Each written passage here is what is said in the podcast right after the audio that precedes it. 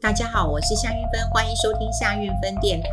呃，之前我在节目当中当然有跟大家来分享，那我记得那时候我是分享过说，哎，你会不会说话哈？那呃，我就举了一个例子，就是呃，我儿子哈，大家也知道哈，我们过去节目的特别来宾哈，就我儿子呃，就跟我说，妈妈，你下一本书啊，应该要写这个呃，如何跟老狐狸挖钱了哈。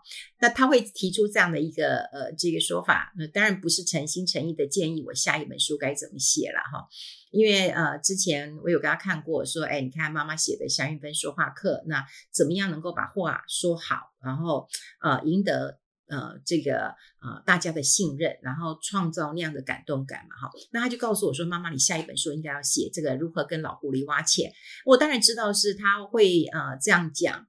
呃，不是为了我下一本书该怎么写，而是他跟他父亲的沟通当中，呃，当然出了一些问题，他跟老狐狸挖不到钱，那你就知道老狐狸是谁了哈。那他呃最近他又问我了，说妈妈，你觉得呃等到老狐狸 愿意啊，这大概是我们呃私下讲，他说愿愿意给我钱，大概什么时候？我就说嗯嗯，在二十年，他就说哈这么久，他那我就说那至少十五年吧，哈，那他就觉得说。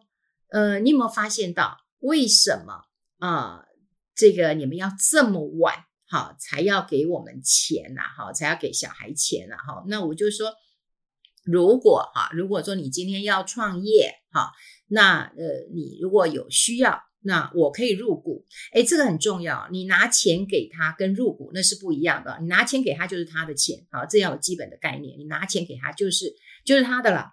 那他要不要还你啊？那除非你们有借据，对不对？因为你是心甘情愿的拿钱给他。那我说的重点在于说，哎，我其实是我想要入股你，也就是说我投资你嘛。好，那当然呢，你可能也不需要当个什么最大的股东，那你至少你当了股东之后，你有权查账的啊，你也有权这个看看公司的营运状况，你们可以随时来开一个经营管理会议的哈。那所以啊、要给孩子钱，这的确是一个大问题啊。一我们一般家庭来讲的话，呃，会给孩子钱，通常除了有钱人会在每年赠与之外，大概就是在孩子创业的时候，或者是当然有些人说，呃，孩子买房子的时候协助一些投期款。那至于呃，大部分的财产传承，其实都是在这个嗯即将过世啊，或者是啊这个已经啊这个过世了哈。那孩子跟我们就会有不同的一个看法啊，比方说我的孩子，他就会认为说，哎，你应该在我最需要用钱的时候给我，啊，不管是我要创业，哈，不管是我也想买房子，啊，他认为应该是这样子，所以我们之前倡议说，哎，你要让孩子独立啊，你要让孩子有责任感啊，哎，你不要给他钱呐，好，我们过去都是这样认为的，但他现在提出个异议说，哎，那那等到你们在二十年啊给我钱，我都我都我都我都五十岁了，好，那。那我要干嘛呢？我自己可能也有房子啦，那那我也有小孩啦，我其实也不用靠你了啊，诶，还蛮有自信的。那这个是一般家庭的一个问题。那当然，之前我们节目有跟大家聊过，就是企业传承接班的问题啊。我曾经也提过，就是说，呃，一般法人圈是呃看到了哈，就是广达，当然，呃，它的价格哈，这个呃，大家会认为说，哦，还还值得追呀，哦，毕竟是 AI 概念股啊，但。广达的一个接班人，哈，我老觉得是一个问题，哈。我们过去节目有讲过，就是他并没有很明显的到底要传贤还是传子，哈。当然，呃，林百里的一个想法就是说他宁愿传贤不传子，但是他另外一半的河沙，哈，就是希望传子，哈。那到底传给谁？大家还不没有一个呃看到一个迹象嘛，哈。那最近我又看到了那个《金周刊》。呃，当然有人讲说，哎，这是不是都没题目啊？没有投资题目可以做啊？做这种传承接班的问题啊？我就说，哎，交班计划很重要。当你在投资的时候，你一定会看说他有没有交班。所以可能很多人认为说，哎，这个题目又不是 AI，又不是呃这个嗯，或者是现在很很当红的哈，这个 AI 概念股，或者是呃这个电动车啦哈，或者是。这些嗯，股市会不会过过过万七、过万八的哈？大家投资，可是说实在，如果是一个中长期来讲的话，企业的交班当然是是重要，所以我不认为这个题目不好。那我们就来看看哈，就是啊、有几个啊、企业已经有交班的，比方说我呃之前节目有讲过了哈，就是英业达，其实英业达那时候哈。当时的那个呃的董事长就是叶国一嘛，大家知道。可是他是选择他的呃第二个儿子叶利成，那么来接任董事长的。好，那时候在股东会的时候就已经确定这件事情，所以我就看到说，哎，英业达都确定了啊，广达其实都没有提哈。那我们再看到其他传产的产业啊，那个中保科，中保科那个董那个董事长创办人林孝信嘛，可是他就是由他的儿子来接，哈，林建涵来接。那红泉，红泉是做什么？做瓶盖的啊，的这个这真的做那个瓶瓶子的盖子哈。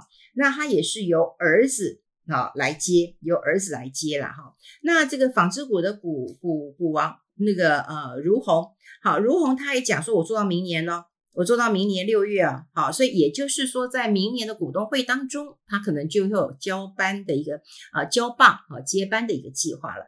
那另外纺织股的股后聚阳，好，这个周新平，好，他已经有呃这个呃周新鹏了，哈，已经他的董事长是周呃周礼平啊，他已经让他的儿子啊儿子已经进入这个啊董事长室了，通常都会做一个特助了哈，董事长室，然后明年就来接执行长了哈。那最年轻的是谁呢？是富邦金控啊，他其实今年股东会的时候呢，他也有讲哈，就是他的长子哈，这个蔡成儒也进董事会了。我们先来看看哈，他们几岁？好，英业达他的儿子呢，叶立成五十三岁，好，五十三岁，那么要这个来接班了哈。那他是叶国一的第二个儿子次子嘛，他其实他的这个学。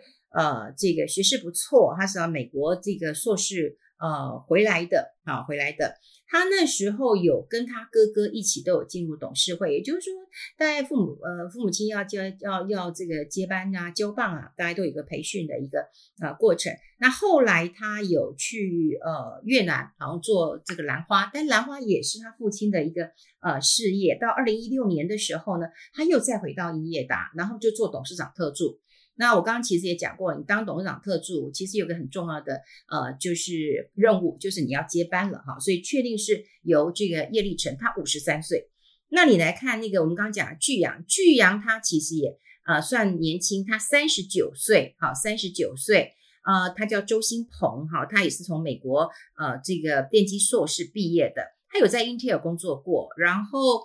呃，之后就在巨阳，那听说是从基层做起的，然后也被外派到越南去，呃，历练过哈、那呃，应该刚讲了，就是他这个董事长他爸爸那宣布，就说，哎，要交班了。那大家都会认为，那应该就是这个儿子三十九岁，就算都到明年了哈，明年四十岁啊，这个是呃这个。他已经接执行长嘛，明年要接执行长，还算是很年轻的了哈。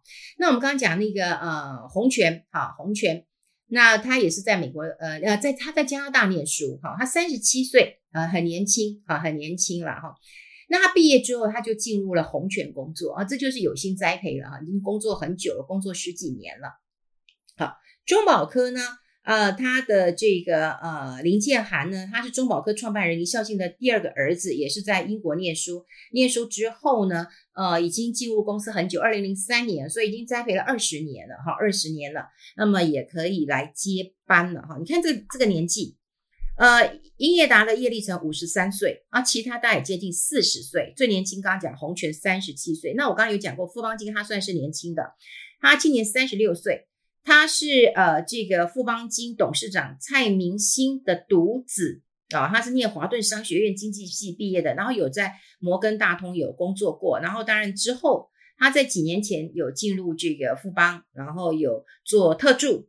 啊，然后也有在富邦娱乐那么做过董事长，好，那也有在这个呃投资啊管理处啊这些都历练过了哈，在一个交呃接班交棒的过程当中，你看。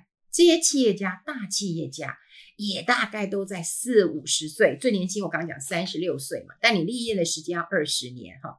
大企业是这样子的一个呃规划的，因为在接班的过程当中，如果好这个接班出了问题，哇，这通常是一个大企业的一个呃转折点。我在正大念 EMBA 的时候，啊、我呃，大概已经有十年前了，我都毕业十年了嘛，哈。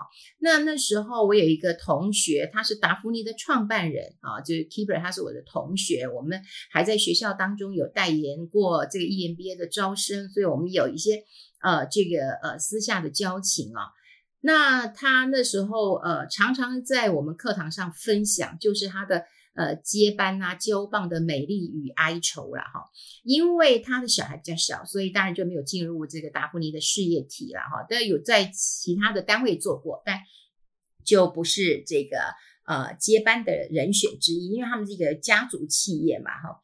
那后来呃，这个呃交班的过程并不顺利啊，并不顺利，就呃也是交给亲戚了，啊，就做的很不好，所以他一天到晚就跟我说，哎，每天股价跌，他都少了好几亿、好几亿、好几十亿了，哈。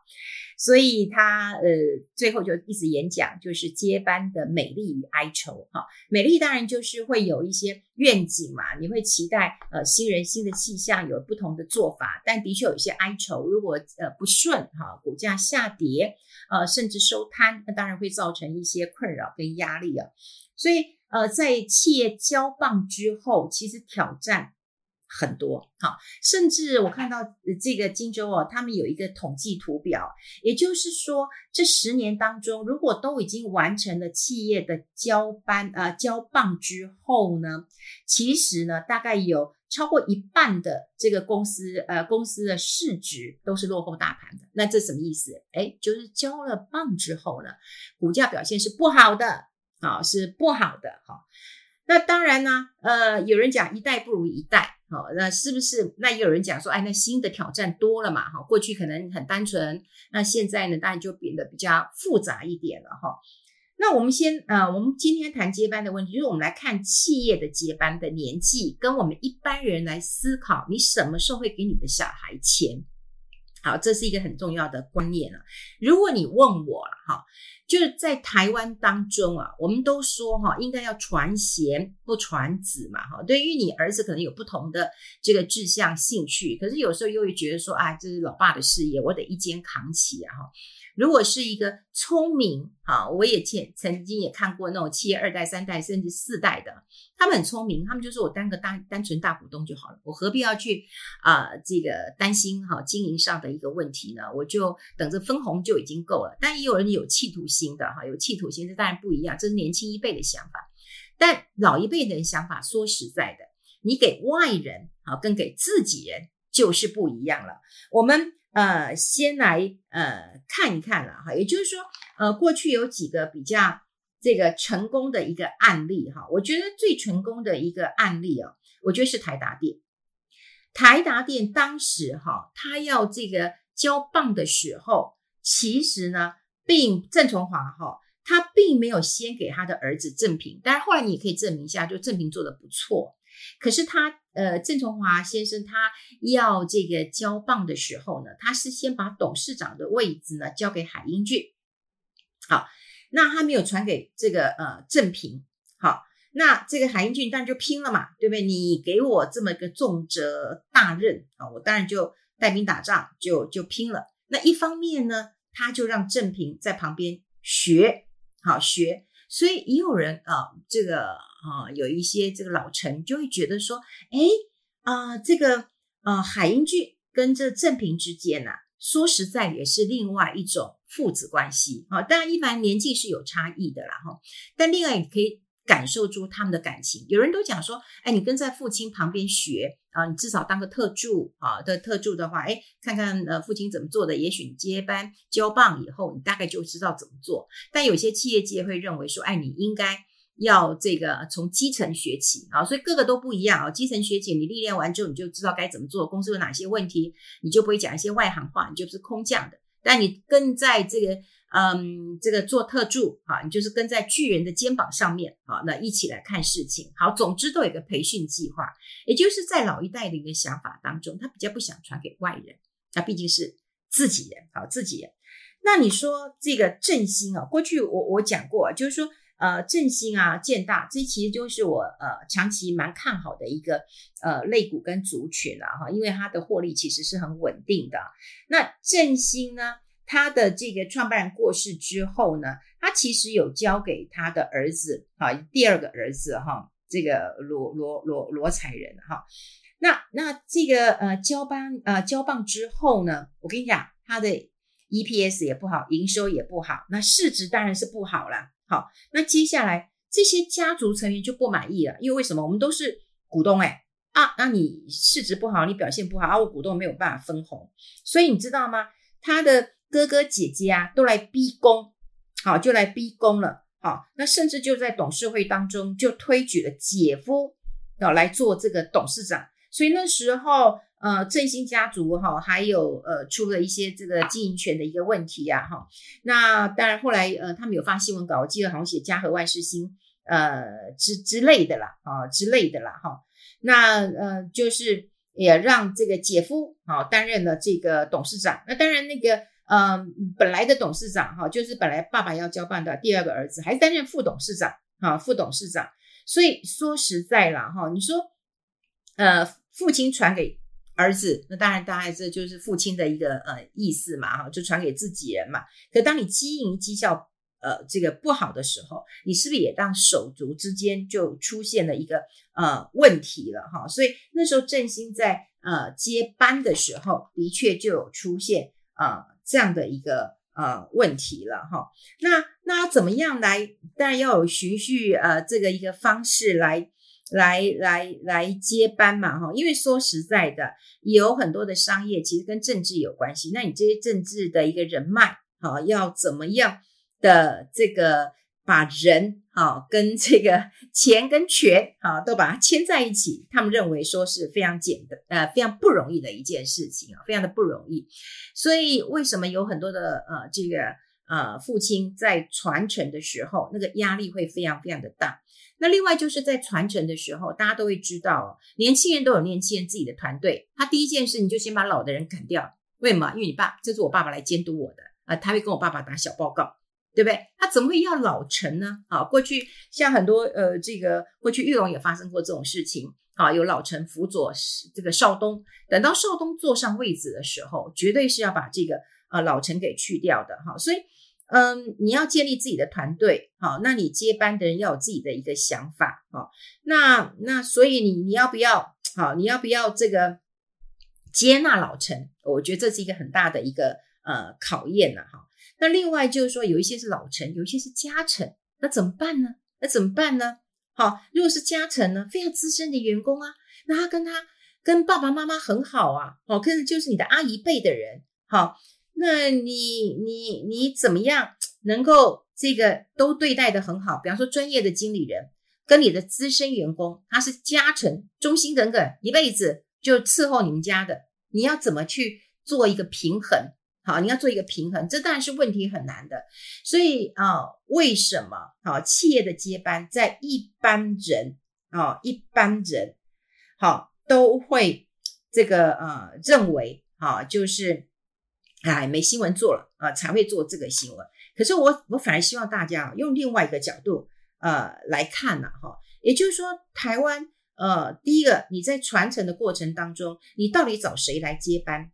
好，那这个经营团队成不成才，O 不 OK？你的儿子 O 不 OK？那我们刚看了这么多的案例哦，你就会发现到有些的企业主啊，大概都是那种，你看都是留美的，留加拿大的。啊，当然名校没有错，都是名校，也很会念书，也在嗯，可能在国外的企业都历练过了。可你有没有想过，就是说，如果你真的是企业的员工，你也是专业经理人，你拼了一辈子的，好，那你就会发现啊，没关系啊，啊，反正到最后也都是王子会回来接班，或者是公主会回来接班。那你这样子的话，你会不会觉得说，这个都已经有人接班了，我干嘛那么拼呢？啊，或者是我已经拼了上一代的，我何必要为你这些公主王子来拼呢？啊，我倒觉得这会是一个很大很大的问题。那当然，现在的有些公司也讲啊，哦，就是说，诶，嗯，这个公司要年轻化，对不对？要年轻化，因为年轻人会有年轻人的创意。可是你一转型，你一转不成功，我觉得那个问题会非常的大。这又回到哈，不管是我们一般生生活当中、家庭当中的老狐狸，那么他为什么不敢把钱？呃，给孩子，那当然有些人是呃退休之后哈，或者是他觉得没有安全感，好，他觉得没有安全感，又或者。好，他会认为哦，儿子现在还不够成熟。啊，你给他那么多钱，那万一他要是不小心，呃，他要投资错了，或者他要怎么样了，诶，他就把钱败光了，那以后怎么办？所以我要紧紧的守住这些，呃，这个财产。好，然后呢，等到有一天再交给他。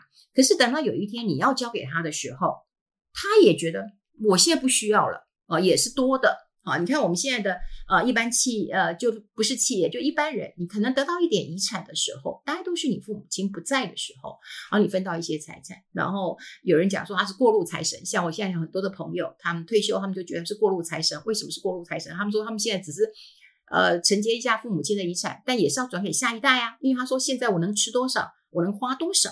好，那钱还不是要给下一代？好，所以他们觉得只是过路而已。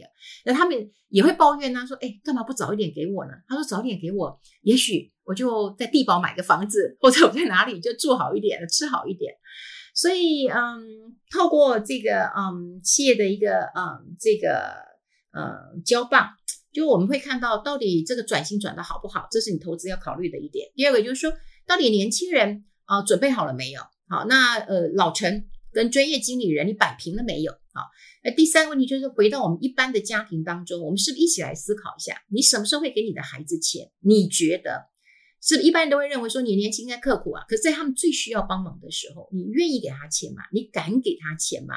你给他钱，你会不会觉得乱花呢？这真的是我们要好好啊思考的一个问题。可是我们一直不放心，一直把钱捏着，也许也等到像我们这个年纪，我刚刚讲过了，我的一堆。朋友们都在这个时候拿到一些遗产，可这些遗产对他们来讲也没有太大的一个帮助。好，这真的是一个很大的问题，我自己也还在想一想，也希望大家跟我一起想一想。好，如果你有投资，留意一下接班的问题。我们今天跟大家分享在这边，我们下次再见，拜拜。